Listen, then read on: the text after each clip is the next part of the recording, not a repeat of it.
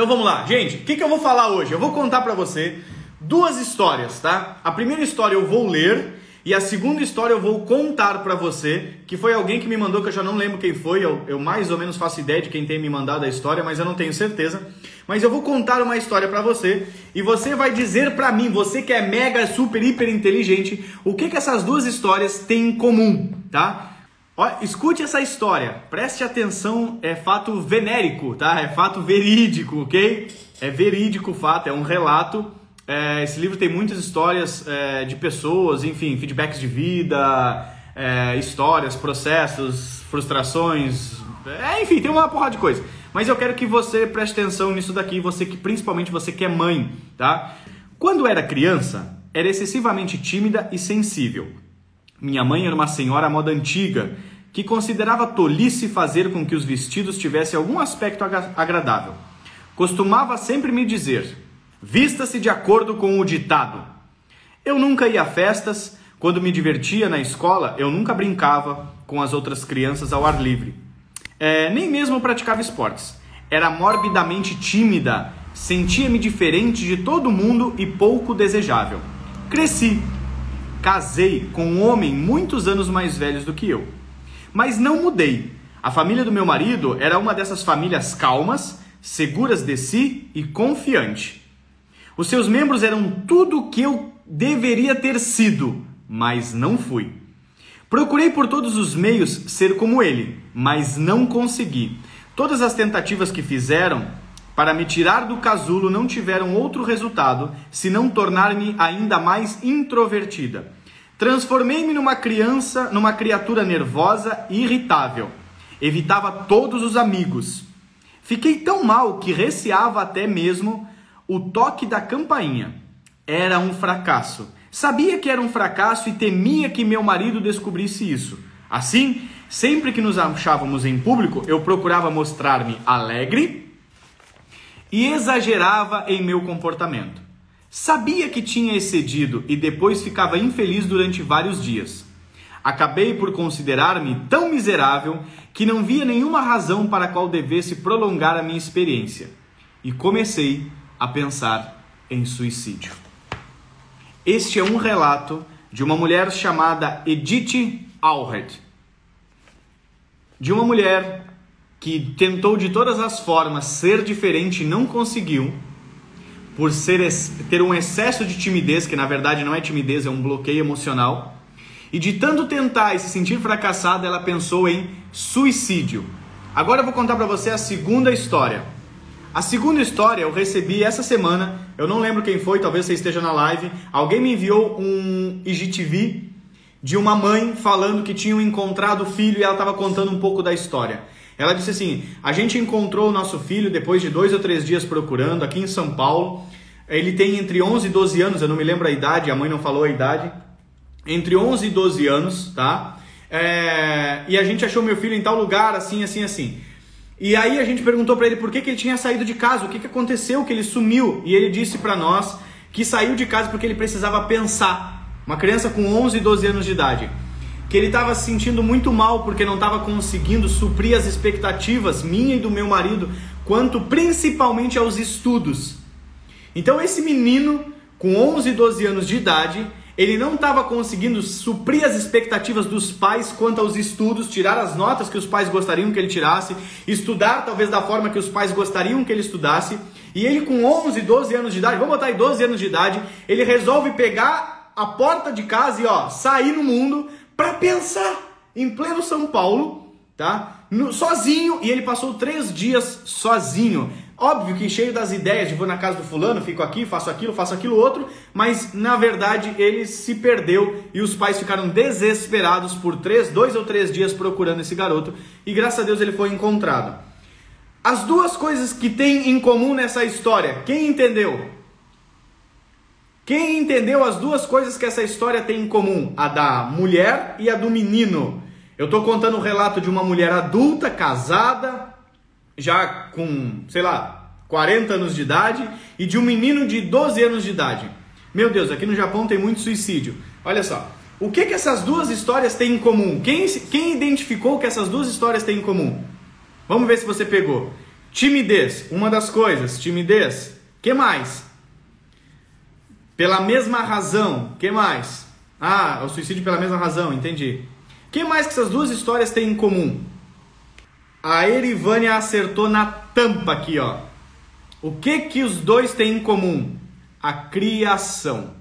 Uma se sentia tímida, por se sentir tímida demais, por introspectar, não introspectar sabiamente, mas por entrar para dentro de uma forma errada. Ela disse assim: é...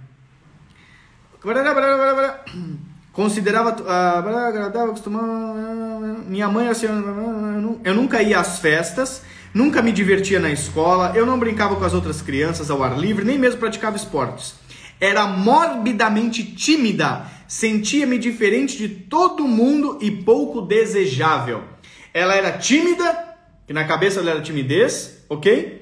Diferente de todo mundo e, era, e não era desejável, ou seja, ninguém, ninguém dizia, vem brincar com a gente, vamos lá conversar, ninguém me aceitava. E esse outro menino estava dizendo assim, cara, eu não estou conseguindo suprir as expectativas dos meus pais na escola. Eu tô sendo muito mal. Aí eu vou contar um segredo para você. A criação determina a sua vida adulta. A vida que você tem hoje, eu vivo falando isso e eu não vejo a hora de cair a ficha dos pais a respeito disso. A vida que você tem hoje é resultado da sua criação.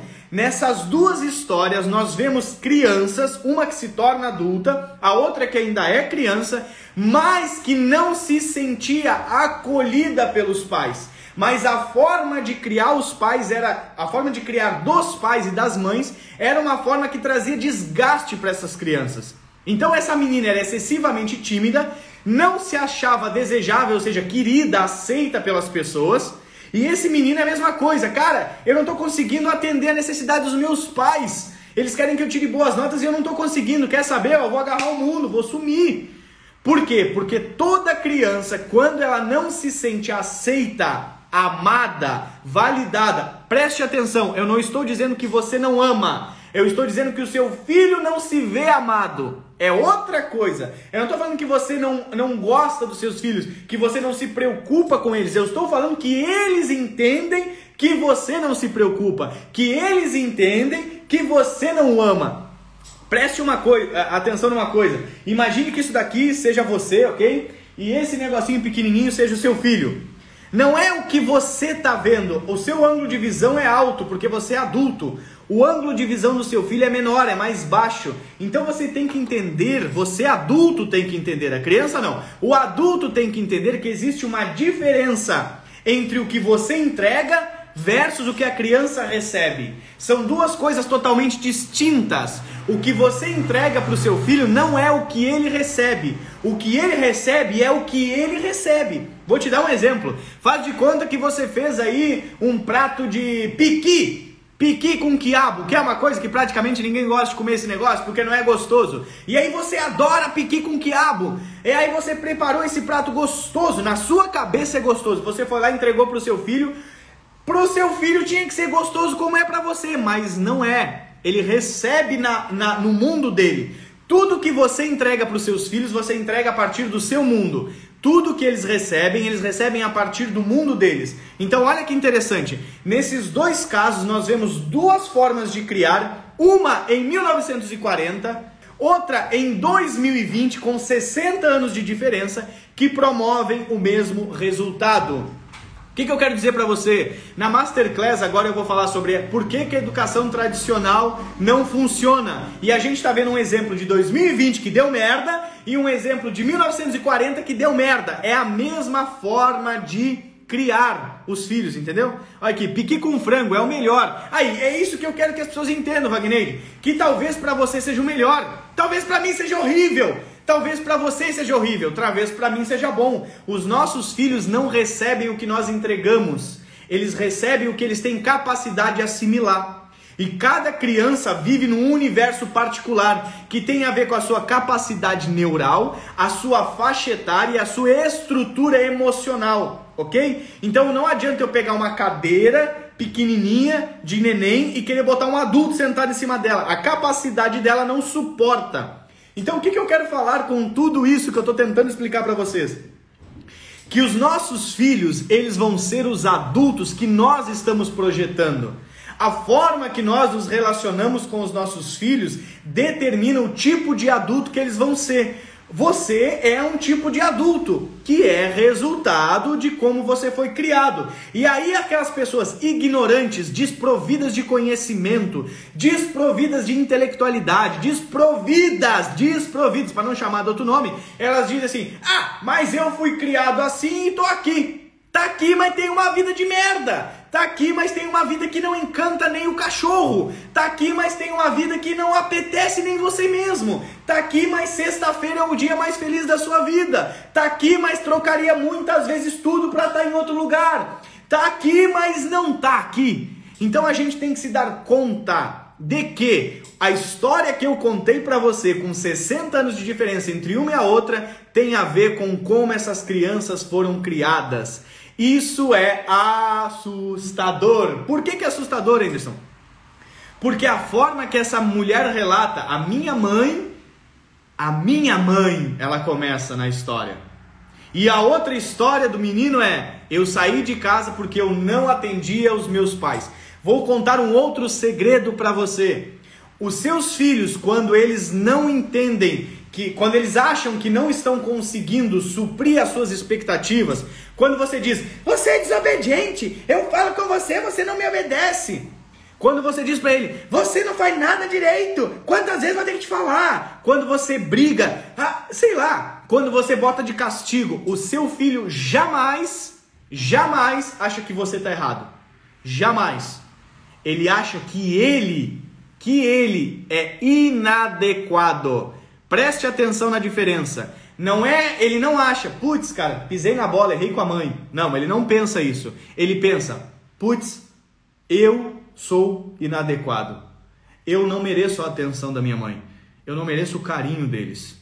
Ele não pensa isso conscientemente, ok? Isso tem a ver com pensamento emocional. O que é um pensamento emocional? Que é quando vem à tona aquelas emoções. Vem para fora as emoções e a criança se sente mal. Nenhuma criança, por isso que toda mulher que tem baixa autoestima, ou todo homem que tem baixa autoestima, eu sei que ele teve problema na infância. Toda pessoa que tem deficiência de autoimagem teve problema na infância. Porque quando um pai ou uma mãe pune os seus filhos, grita, berra, fala mal, xinga, é, sei lá, espizinha, humilha, envergonha, essa criança nunca, nunca deixa de amar você.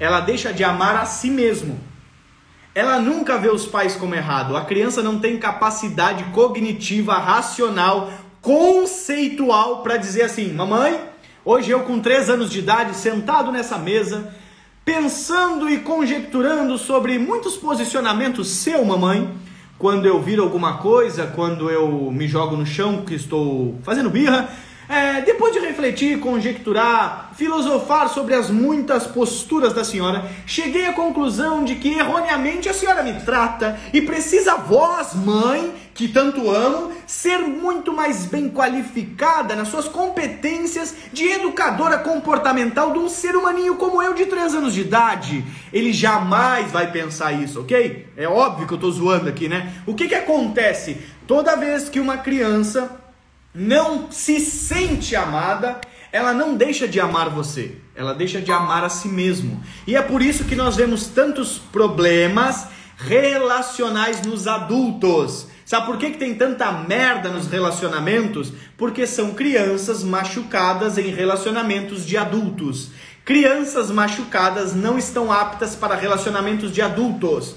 Vou ensinar uma frase para você que pode mudar a sua vida. Um homem, se ele casar com uma menina, é pedofilia. Uma mulher, se ela casar com um menino, é pedofilia ok? Isso está na nossa Constituição. Só que existe um, uma outra estrutura pedófila que as pessoas não se dão conta. Existe uma pedofilia emocional. O que, que é isso? É um homem que casa com uma mulher de 30 anos que tem estrutura emocional de 10. É uma mulher de 40 anos, de 30 anos, que casa com um homem de 30 anos que tem estrutura emocional de 6. Ele passa o dia inteiro no videogame. Uhul!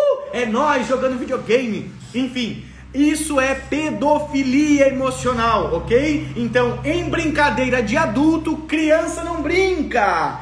A criança não brinca a brincadeira do adulto. Quando você pega uma menina com 8 anos de estrutura emocional e casa ela com um homem de 40 anos, vai dar merda. Vai dar merda, vai dar merda, vai. Canta comigo, vai. Vai dar merda, vai dar merda. É o que acontece, gente. E aí o que que acontece? Essa mulher de 30 com estrutura emocional de 8 engravida e agora ela tem um baby no forninho. E o baby sai do forninho. E agora uma mulher de 8 anos, 30 cronológico, 8 emocional, tá aqui, ó. Cuidando de um outro neném. Como que tá a cabeça dessa pessoa, gente? É isso que eu quero que você entenda. Para que mundo você está projetando os seus filhos?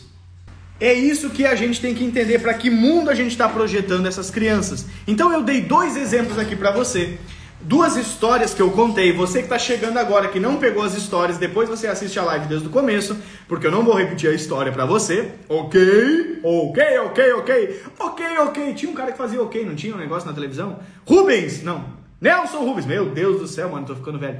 Nelson Rubens, é preocupante. Na verdade, Mila, preocupante é a estagnação das pessoas, né? Isso me preocupa, assim, de ver as pessoas é, não, sabe, não almejando uma vida mais apetitosa. Mas vamos lá. Então, eu contei duas histórias para vocês, duas histórias que são reflexos de uma criação. E como eu gostaria que todo pai e toda mãe não olhasse para o filho na sua condição mas olhasse para o filho projetando 20 anos para frente. Deixa eu fazer uma pergunta aqui que já vou já vamos matar a charada aqui já. Quem aqui tem um plano de vida, um plano de vida para daqui a 10 anos escrito?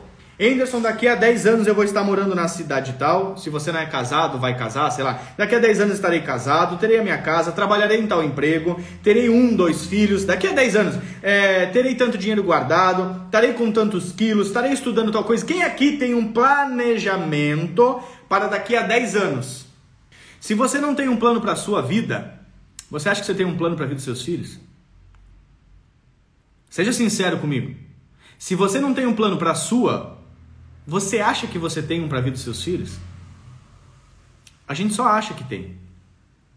Tenho, escrito não, tem que ser escrito, gente. Tudo aquilo que não está escrito não irá acontecer. Por que, Anderson? Por quê? Por que, que não irá acontecer? Porque plano sem data e sem método não é plano, é sonho. Entendeu por que, que tem que ser escrito?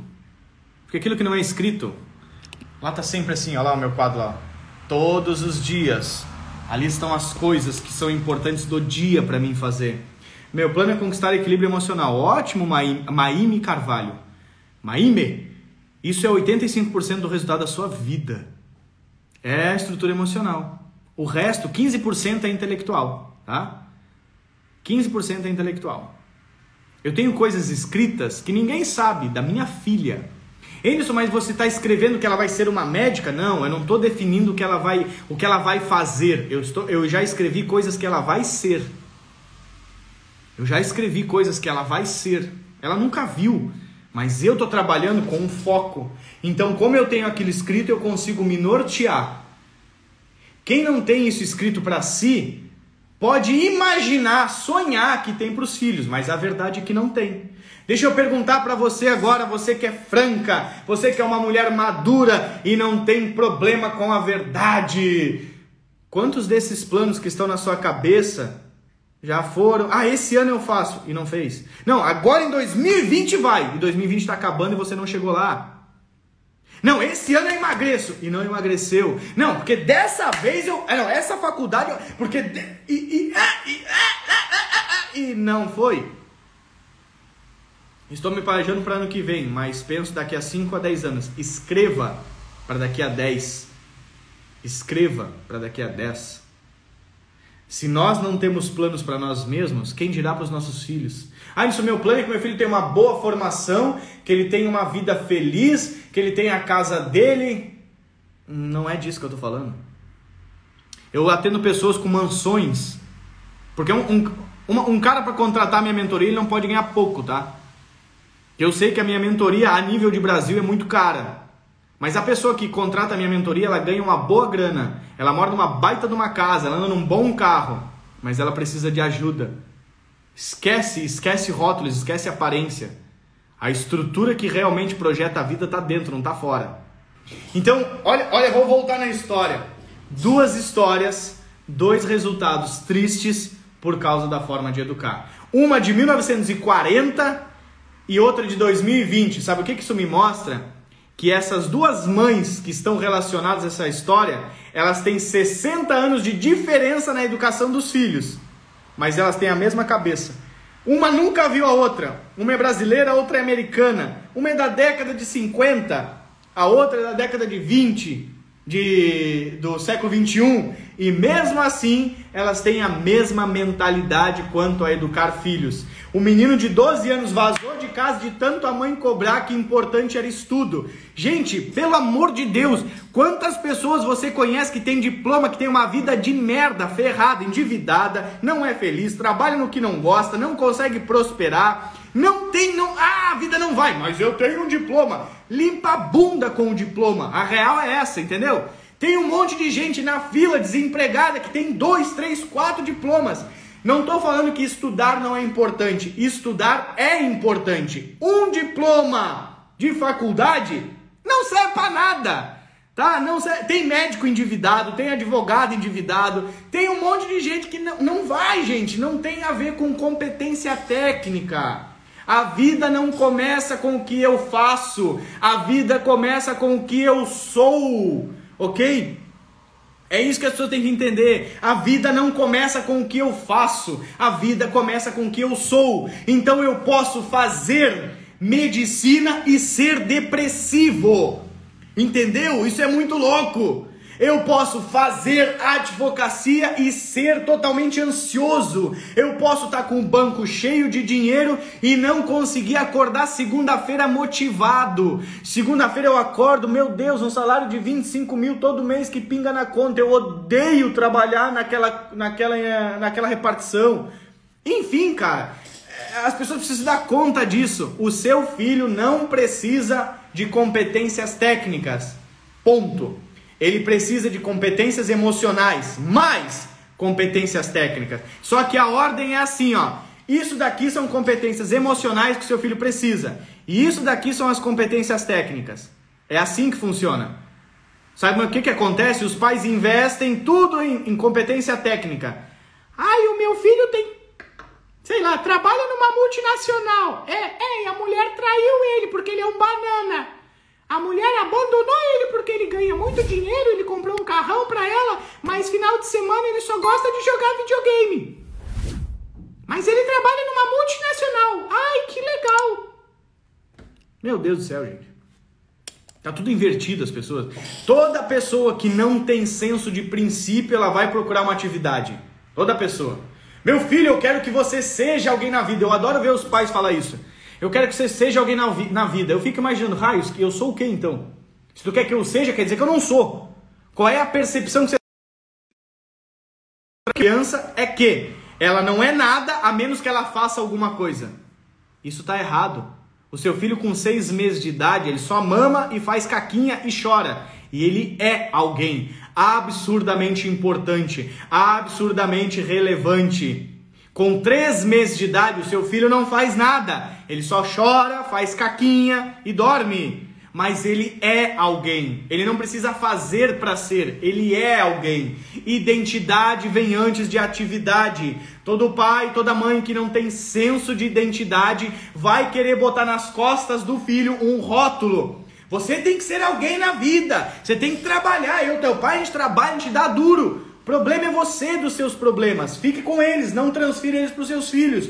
Gere nos seus filhos identidade, valores. Não são valores, né? Não pode roubar, mentir. Não, não, não, não, não. Estou falando de senso de valor, não estou falando de ética.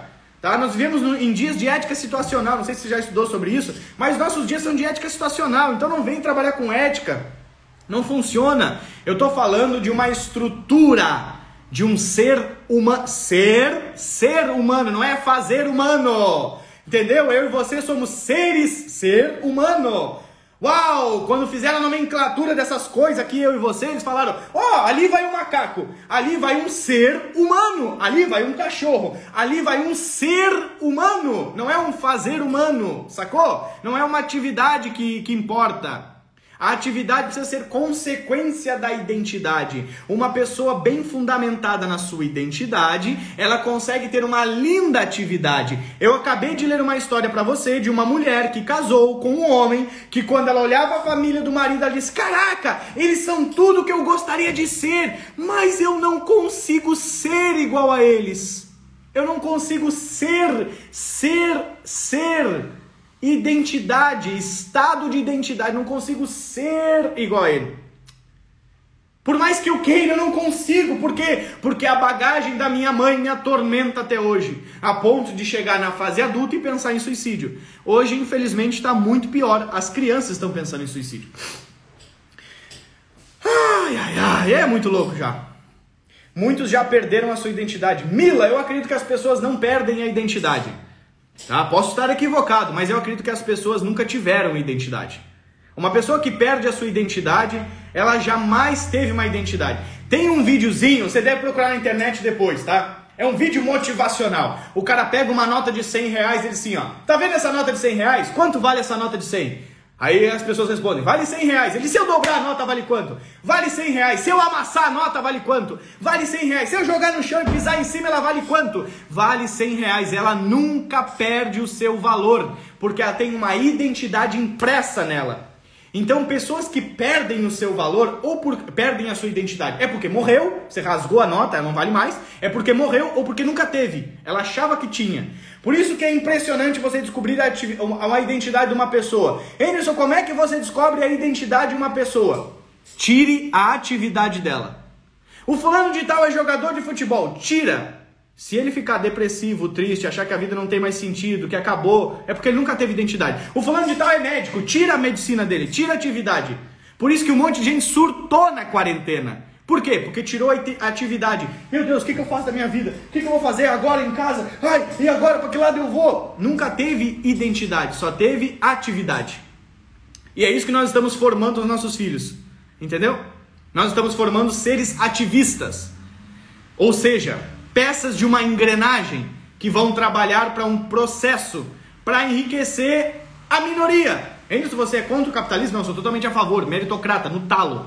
Mérito seu, a vida que você tem é mérito seu, a vida que eu tenho é mérito meu. Tudo que tá bom na minha vida é mérito meu, tudo que tá uma merda na minha vida também é mérito meu. Tudo que tá legal na minha vida é minha responsabilidade. Tudo que tá ruim na minha vida é minha responsabilidade também. Ok? Você faz assim, ó. Você que tá em casa agora aí, ó. Técnica de meritocracia. Você vai esticar a mão direita. Estica a mão direita agora, nós vamos jurar. Não, só estica a mão direita, ok? Faz assim, ó. Põe aqui do lado e aperta. Tá vendo essa gordura que você está segurando aí agora? É, essa gordurinha aí, mérito seu. É mérito seu, você botou para dentro. Entendeu? A gente, a gente tem que ter essa consciência. Saca? Precisamos ter essa consciência, porque nós estamos projetando os próximos a próxima geração, gente. Você já parou para você já, você já parou para pensar? Você já se olhou no espelho assim? Oi, mãe. Você nesse espelho aqui no meu banheiro, que linda que você está hoje.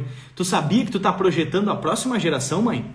Sabe esse monte de gente que tem ao teu redor que você não gosta? Meu Deus, o fulano é snob. Nossa, o fulano não se preocupa com ninguém. Tu viu aquele outro lá que é arrogante? Meu, e aquele que mentiroso? Ai, que político safado, ladrão. Então, essa é a nossa geração. Você sabia que você está projetando a próxima? Hã? Você sabia que você está projetando a próxima geração? Eu falo para os pais, os pais acham que eu estou brincando. Tá vendo essa foto que tem aqui atrás? Aqui, ó, tem uma foto da minha filha. Uma foto enorme aqui. 40% de pais e mães a mais em 2018, 2019 eu não sei, 2020 eu ainda não sei. Em 2018 tem 40% a mais de famílias que não tem mais o filho em casa, só tem a foto. Suicídio. Cresceu 40%. 40% o índice de suicídio entre crianças e adolescentes em 2018. 40% de crianças a mais se mataram. Aí quando eu digo, sabia que você está projetando a nova geração? Ah, Emerson, mas o meu filho não vai ser assim. O meu filho vai ser um cara honesto. O meu filho não vai se corromper por dinheiro. Come tudo que eu te dou um chocolate. Você já está ensinando ele a se corromper. Come o que você não gosta para eu te dar uma coisa que você gosta. Faz uma coisinha errada para ganhar uma coisinha boa. Você já está ensinando a se corromper? Não, meu filho não vai se corromper. Estuda que no final do ano a mãe te dá uma bicicleta. É, se você fizer tudo certinho, a mãe leva você para passear. Não, meus filhos não vão se corromper. Quem é que está ensinando eles a se vender? Ó, oh, nós vamos sair, tá bom? Se você não me pedir nada, na volta eu te compro um sorvete, tá bom, filho? Tá bom, mãe. Não vou pedir nada, não vou pedir nada, não vou pedir nada. Vou ficar quietinho fingir que eu nem existo. Se der, eu pego e põe no bolso depois. Cara, quem tá ensinando as crianças a se corromper? E ninguém se dá conta. Não, meus filhos não vão ser assim. Tem 40% a mais de pai e mãe que dizia: Meus filhos jamais vão se suicidar. Quê? criança pensar em suicídio. Eu tenho uma cliente que eu acho que nem, nem sei se ela está aqui agora não. A prostituição que você mencionou exatamente isso, Ju. Você pegou. Essa é a mentalidade prostituta. Tem uma cliente minha que tem gêmeas de 9 anos. Depois que ela fez o meu treinamento, ela veio conversar comigo. Anderson! Eu disse: O que foi, mulher? Eu descobri que a minha filha de 9 anos estava pensando em suicídio. E aí ela, absurdamente triste, Anderson, aonde que eu estava que eu não vi que a minha filha de 9 anos estava pensando em se suicidar? Aonde que eu estava? Ué, ela estava dentro da mesma casa, todos os dias juntas, comendo junto no mesmo almoço, jantando junto na mesma janta, dormindo junto na mesma casa, debaixo do mesmo teto, mas ela não viu. Até que, pá! Aí a criança foi lá e conseguiu externar para a mãe porque se essa criança está pensando em suicídio, porque criança fala tudo que pensa. Vem uma pessoa feia, ela diz, mãe, olha ali que tio feio. Cala a boca, guri, não fala. De... Eles falam tudo que eles pensam. Mas por que, que ele não conseguiu botar isso pra fora, essa menina? Porque a mãe não estava pronta para ouvir, cara. A mãe estava com os problemas dela, ela tava, ela tava, sei lá onde ela tava, dizer, onde é que eu tava? Ela não sabia onde ela tava. E isso é uma das minhas preocupações, porque 40% dos pais, nenhum pai que eu conheço fala assim: "Não, meu filho quando tiver uns 12, 13 anos vai se suicidar, já estou esperando. Tá tudo certo, né?". Não, 40% dos pais que só tem a foto em casa falavam assim, ó: "Não, aqui em casa nunca vai acontecer. Minha filha grávida nunca vai acontecer. Meu filho, minha filha usa droga, nunca vai acontecer". Vai, bobo. Continua com esse pensamento, nunca vai acontecer. Continua fazendo tudo do mesmo jeito para você ver a merda que vai dar. É uma das técnicas que tem dentro do meu treinamento sobre explicitar o implícito que botou para fora isso. Essa criança carregava um trauma, um trauma. Olha que louco que a mãe nunca ia imaginar. Um trauma da maternidade. Ela carregava um trauma da maternidade. Porque não é o que os pais, somente o que os pais projetam para os filhos, é como os filhos veem o que você projeta. Cara, quando ela, quando ela falou, eu disse: Uau, que forte isso. Eu tenho cada depoimento, se eu contar para vocês, que se eu ficar só contando depoimento aqui para vocês, vocês piram comigo. Eu já recebi foto de mãe aos prantos, me ligando, aos prantos, Anderson, o que que eu faço? Eu disse, o que que foi? Às vezes eu atendo, às vezes eu não vejo. Eu, um menino jogado no chão com os pulsos todo cortado. Eu não mostro essas coisas para não fazer sensacionalismo para não chamar a atenção de vocês. Eu tento chamar a atenção de vocês, despertando pelo conhecimento, fazendo vocês entenderem as letrinhas das coisas, tentando despertar vocês pelo conhecimento, para que vocês não passem por isso, porque ninguém está livre. Mas a mãe me liga chorando, Emerson, o que, que eu faço? Meu filho está todo cortado aqui. E aí eu tenho que acudir essa mãe. Com um menino de 15 anos, um baita do menino lindo, um baita de um cara forte, um menino forte, com 15 anos, com a vida inteira pela frente, com os pulsos todo cortados, jogado no chão do banheiro. E a mãe aos prantos me ligando. Ai, comigo nunca vai acontecer. Ela também pensava a mesma coisa. Saca? Cara, é, é isso que eu quero que vocês despertem. Para de dar desculpa. Para de achar que o jeito que a gente está fazendo vai dar certo. Não vai dar certo. A estatística, eu já falei sobre a estatística, né? A estatística está mostrando que não está dando certo. Nunca houve tantas crianças dentro das, das, das clínicas psicológicas. Nunca houve tantas crianças sendo acompanhadas por terapeutas. Nunca houve tantas crianças tomando remédio. Nunca houve tantos adultos Nunca houve doentes emocionais. Nunca houve antes na história tantos adultos estressados. Síndrome de burnout e comer arroz com feijão é a mesma coisa hoje em dia, tá? A maioria das pessoas nem sabe, mas elas estão no nível de estresse. Por isso que a minha masterclass é educando filhos ah, sem estresse, velho. Porque a síndrome de burnout, exa- a exaustão do trabalho, por causa da pressão relacional dos, dos trabalhos, tá comendo solto. Há anos a fio, há anos a fio, Rivotril é o remédio mais vendido. Sabe o que é Rivotril? É um baseado em comprimido, gente. É um ansiolítico. Que você fica calminho, calminho. Ah, o Pedrinho acabou de quebrar a janela.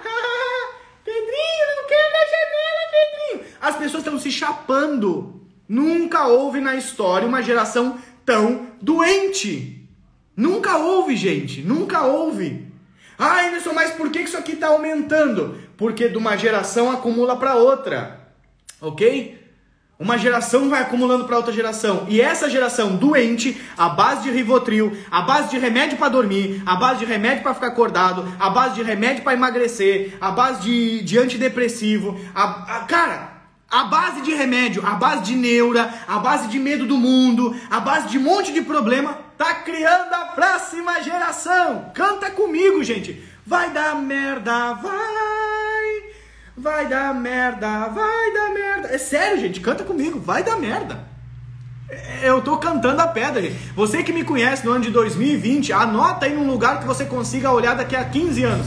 E aí daqui a 15 anos você vai estar mais enrugadinha, assim, ó, toda enrugadinha, você vai dizer, meu Meu Deus do céu, meu filho, o Whindersson tava certo. 15 anos atrás ele falava, vai dar merda, vai! E ele tava certo, meu netinho. Vem cá que a avó vai te contar uma história. Anota, gente. Eu, eu falo brincando, mas é sério. Que é pra gente abrir um pouco a cabeça. Mas é de assustar, é de assustar, gente. A gente ri, mas é de nervoso, como diz um amigo meu. Cara, eu tô rindo, mas é de nervoso. Não tô rindo de, de engraçado, eu tô rindo, mas é de nervoso. Cara, tá demais. E assim, ó, sabe por que, que eu falo essas coisas pra vocês? Porque você conversa com o seu ciclo de amizade de mães. 5, 10, 50 mães. Só no meu Insta tem 12 mil. Você não tem noção de quantas mensagens eu recebo por dia. Então a informação que eu tenho é muito mais ampla. Então não é, ai, lá em São Paulo a criminalidade. Não, gente. Eu fazia trabalho numa escola, numa cidade com 12 mil habitantes, que a escola inteira eu fiquei chocado. As meninas com 13 anos. Mano do céu! Com 13, 13, 12 anos. 12, 13, 14. Mano, de assustar. Você dizia, meu Deus, eu acho que. Não era pra ser uma escola aqui? Eu, eu pensei que entrei numa escola, mas eu acho que entrei numa zona. É, me enganei. Oh, e eu jurava que era uma escola. Os meninos com 12, 13 anos, tentativa de assassinato. Pro... Ai, Anderson, mas é lá em São Paulo, né? Não, lá, lá, na- lá em Bangladesh, lá em Marte. Não, numa cidadezinha pequenininha de Santa Catarina. Uma cidadezinha pequenininha com 12 mil habitantes. Que não era nem na cidade a escola, tá? Era num, num vilarejo, num povoadinho. Ah, mas é nas grandes metrópoles, né, Anderson? Sim, Nova York, né? Tóquio, São Paulo, na Índia, né? Esses lugares, ah, é terrível, né? Cidade grande. Não! Eu tô falando pra vocês de coisas reais. Tá? Do, do, de eu, do, do menino que mais me ajudar na escola, quando eu conhecia a escola, o delegado tava na escola porque não sabia se prendia o menino, o que que fazia, porque o menino tinha levado uma faca pra matar o outro. Porque ele falou da mãe dele, ele era criado pela mãe e a mãe não tinha, o pai já tinha abandonado, enfim, aquele salseiro da criação. E um dos meninos que se tornou meu amigo, um piazinho, pequenininho, com 13 anos de idade, 13, 14 anos tinha. Me ajudava na escola, tudo que ele queria era de um pai, tudo que ele precisava de alguém que olhasse pra ele. Tudo que ele precisava não era alguém que dizia: "Você só faz coisa errada, você nunca vai ser ninguém na vida, você só desobedece, porque seu pai foi embora, porque você não sei o quê". Não precisava de ninguém pra falar pra isso pra ele. Precisava de alguém pra olhar pra ele, dizer: "Vem cá, brother. Chega aí. Chega perto. Vem cá. Deixa eu fazer você se perceber, deixa eu te ajudar que você é gente. Deixa eu fazer com que você entenda que você existe, que você é importante. Não que você tem que me agradar, que você tem que tirar a nota que eu quero, se comportar igual um cachorro como eu quero. Agora não é hora de fazer birra, Toby. Dá a pata. Toby, dá a patinha aqui, Toby. Senta, Toby. Deita, Toby. Levanta, Toby. Come tudo, Toby. Agora, Toby. Ê, pra casinha, Dana. As pessoas acham que ser humano é bicho. Não entendem, cara, como funciona.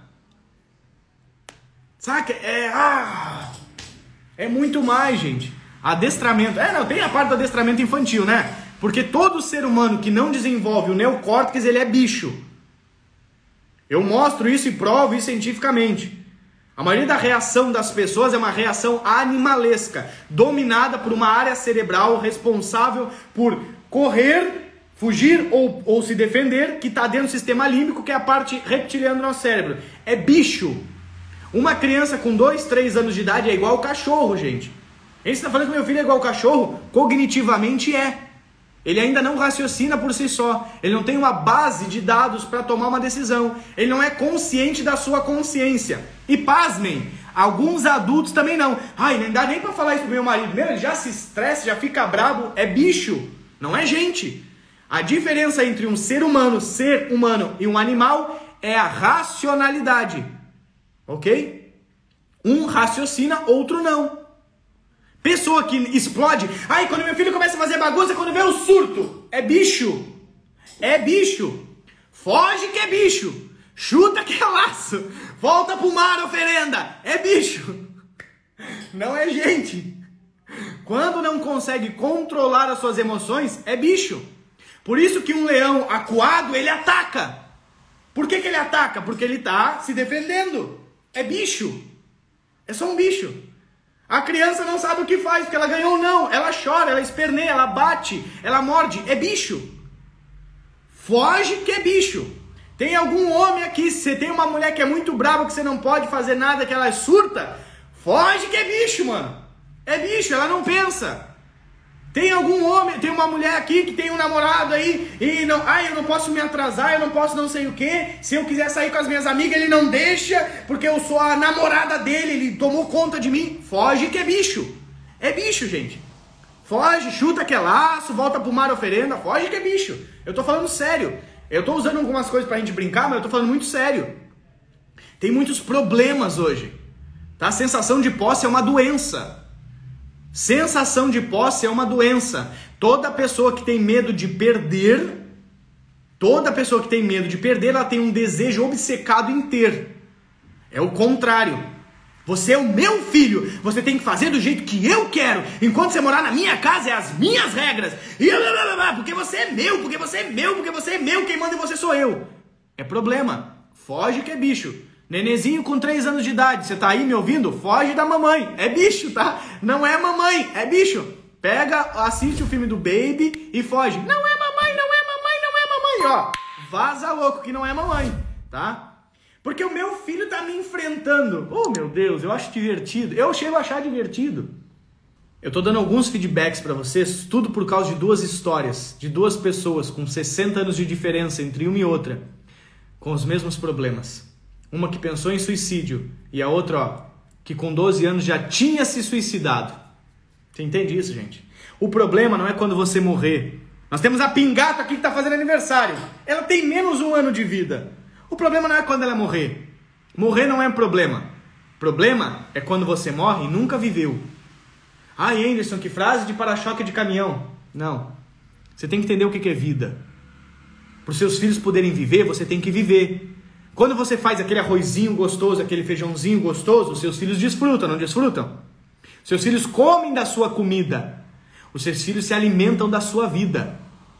Você já parou para pensar nisso, não? Por isso que a mãe é responsável pela nutrição. Ah, hoje eu fiz um arroz, um feijão e um bife aqui. Ei, a criançada come, suja tudo, a cara fica preta, coisa mais linda. Ele se alimenta do que você nutre. Ele se alimenta da sua vida.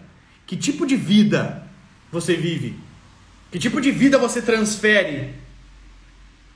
Ah, cara. Ah, eu vejo a mãe conversando com a, com a minha tia, elas estão sempre reclamando lá da fulana. É. Ah, porque a fulana não presta. Tu viu o que a fulana fez? Meu Deus, a fulana deu em cima do marido da ciclana. Ai, tu viu a novela? Meu, aquele capítulo, não posso perder hoje o capítulo. É, hoje tem série do não sei o que. Você já assistiu? Amiga sua louca, tu viu o que, que a fulana fez? Que vida você vive? O que, que os seus filhos estão vendo você fazer? Como que seus filhos veem você se relacionar com o seu dia a dia? Como? Como é que é a percepção dessas crianças? Como é que é isso? Você tem que se dar conta desses detalhes. Os seus filhos se alimentam da vida que você vive. Se ela é escassa, eles se alimentam de escassez. Se ela é difícil, eles se alimentam de dificuldade. Se ela é triste, eles se alimentam de tristeza. Se ela é depressiva, eles se alimentam de depressão. Se ela é incrível, eles se alimentam de expectativas, de esperanças. Se ela é feliz, eles se alimentam de felicidade. Se ela é nova todos os dias, inovadora, eles se alimentam de criatividade. Do que que os seus filhos se alimentam? Do, da vida que você vive. Criar filhos, educar filhos é muito mais do que obediência.